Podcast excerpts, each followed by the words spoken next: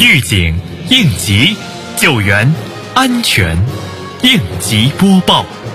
本节目由西安市应急管理局支持播出。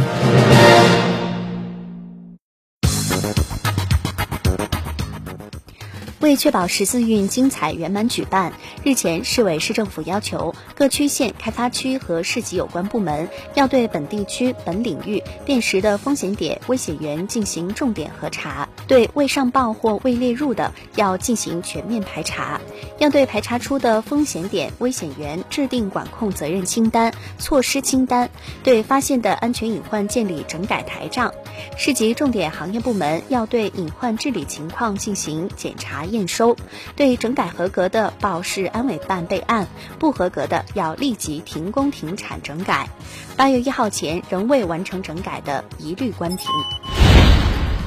近日，经开区党工委组织二十一家区安委会重点成员单位召开经开区安全生产工作紧急会议。会议强调，管行业必须管安全，并提出工作要求：一是全面排查、安全评估；二是建立台账、明确责任；三是检查验收、整改消耗。检查、整改、验收、消耗要形成闭环，全区上下要全面摸清底数，有效管控风险，彻底整治隐患，坚决遏制生产安全事故，为庆祝中国共产党成立一百周年，确保十四运精彩圆满举办，营造安全、稳定、祥和的环境。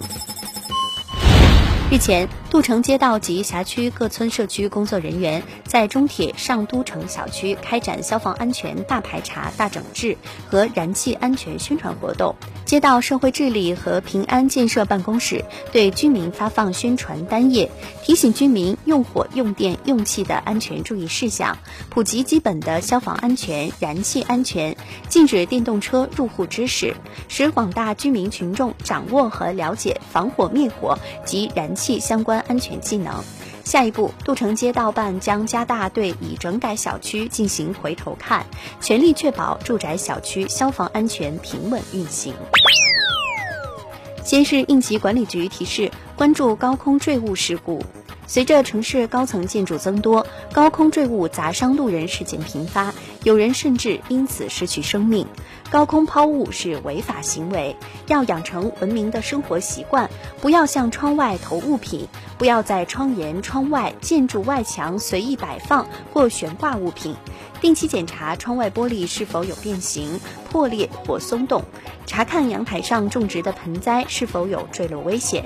行人要观察警示标志，并注意绕行。刮风下雨天气更加需要注意，应避开墙面老化的大楼、摆有杂物和悬挂物的楼宇及广告牌。感谢收听本次应急播报，我是小陈。